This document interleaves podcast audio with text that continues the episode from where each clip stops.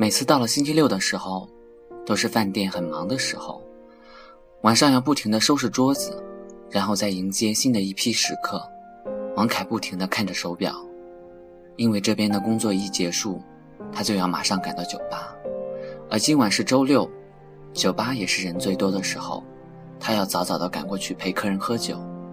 然而，饭店的工作还有两个小时才能结束，刚刚安定了一桌客人，他就得空的跑到外面一张长椅上坐了下来，点起了一根烟，静静的抽着。借个火吧。一个人在他的旁边坐了下来，说了这样的一句话。王凯没有看他，以为是自己的同事。就把打火机递给了他，然后，又习惯性的挪了挪身子，离他远了一点。那人点着了一根烟，顺势又说道：“你白天还在这里上班呀？”王凯好奇的扭过头看了他一眼，不解的问道：“你是？哦，想不起来了，但是挺面熟的。我们是不是在哪里见过呀？”“呵呵，在酒吧呀。我叫李想。”你还告诉我你的名字叫狐狸呢？哦，想不起来了。酒吧的客人那么多，今天来这里吃饭吗？嗯，和同事一起过来的。我也是无意间看到了你，我还不敢确定就是你呢，因为在酒吧你每次都是戴着面具的。不敢确定，那又为什么就确定了呢？眼神呀，还有就是你走路的样子。哦。你倒是挺留心的，我该进去忙了。说着，王凯站起身来，李想也赶紧的站起身来说：“等下我也要去酒吧，咱俩一起吧，我开着车呢。”谢谢了，我还是习惯的坐公车过去，然后就径直的进了饭店。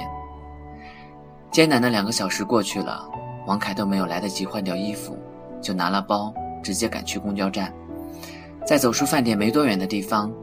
一个身穿着白衬衫的男人从车里出来，上车吧，咱俩一块过去吧。没错，这个等他的人就是李想。王凯止住了脚步，看着他，才看仔细了他，恍惚中，还从他身上看到了前景的影子，竟然有一点小小的心动，一时的愣在了那里。而这时，李想已经为他打开了车门，然后做了一个请的姿势，王凯这才回过神来。朝车门走去，在车上这个狭小的空间里面，两人都没有说话。李想不停地看着镜子里的王凯，偶尔的时候也会和王凯的眼神相撞，两人就赶紧地转过头。最后还是李想先说话了：“你为什么每次都戴着一个口罩呢？”“没什么，内门的空气不好，我不习惯。我还以为你一直在感冒呢。”“没有呢。”那你每天做这样两份工作不累吗？还好吧，习惯了就不累了。那你为什么要这么辛苦呢？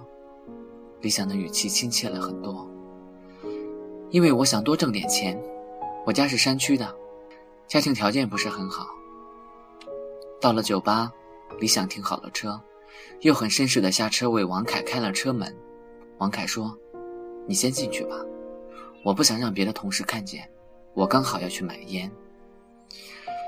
酒吧里面已经坐了很多的人，李想依旧的坐在离舞台比较近的那张桌子上，点了一杯相同的鸡尾酒。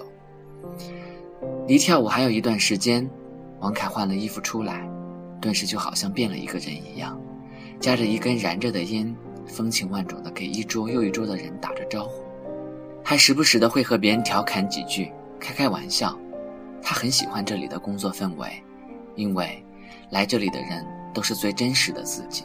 跳完舞后，还是照旧的给每一桌人敬酒。到理想了，他站起身来说：“我就不用了吧。”王凯笑了笑，把嘴巴贴在他的耳边，轻声道：“这是酒吧的规矩，假装一下就行了。”然后俩人举着杯子碰了一下，喝了一小口，会心的笑了笑。嗯，等下我送你回去吧。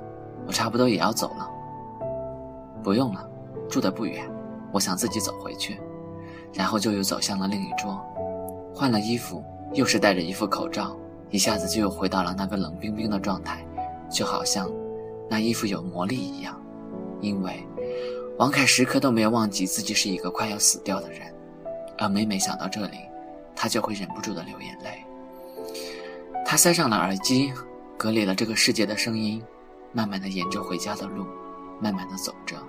就在他刚出酒吧的时候，理想发动了汽车，在他的身后慢速的开着。也许爱情真的就像一块磁铁一样吸引着他，在他看来，此时他是幸福的，因为喜欢的人在前面走着，这样可以把他看个仔细。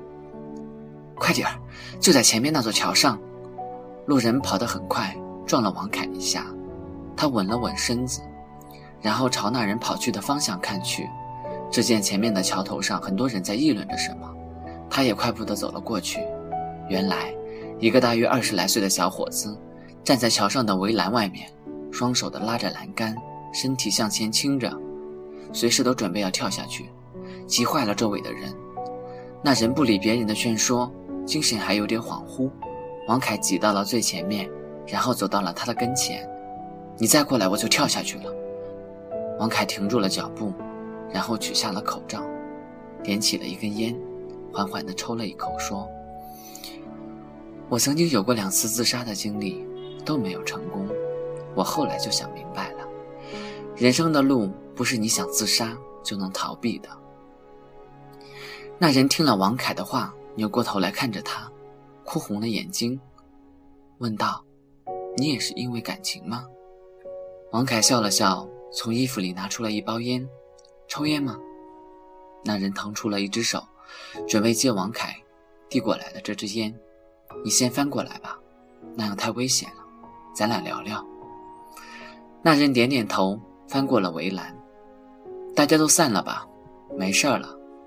人群顿时就像一窝蜂一样散了开，只有李想，他退到了一个可以藏身的路灯后面，没有离去，静静地听着他俩的聊天。王凯给那人点着了烟，然后看着他问道：“你今年二十岁吧？应该还在上学是吧？”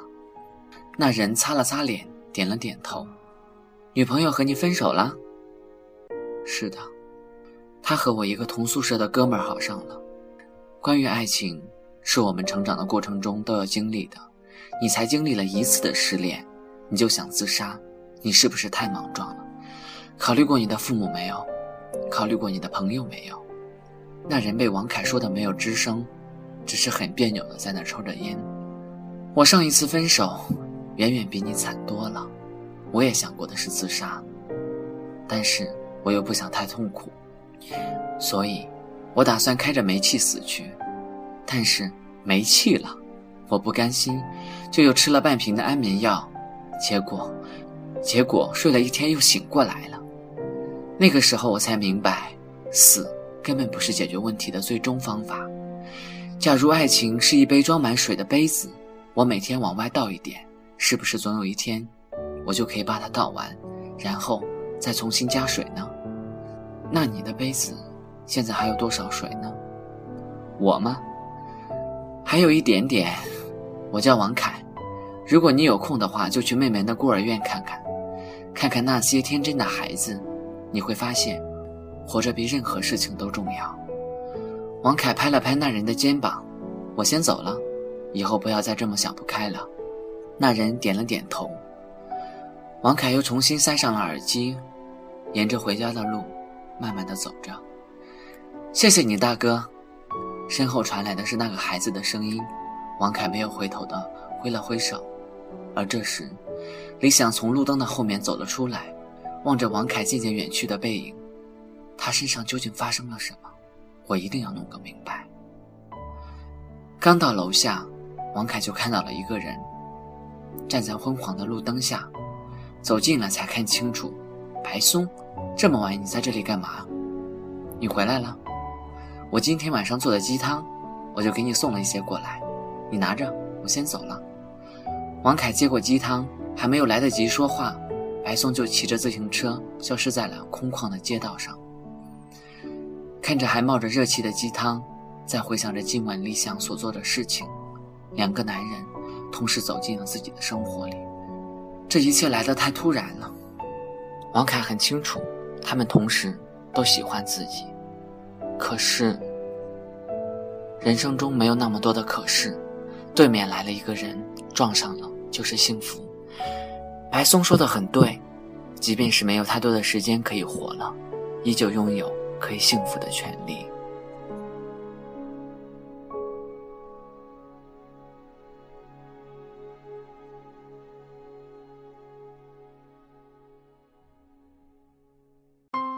温馨提示：当你和别人发生性关系的时候，不管是多么的无法自持，都要停一停，小小安全套，安全你我他。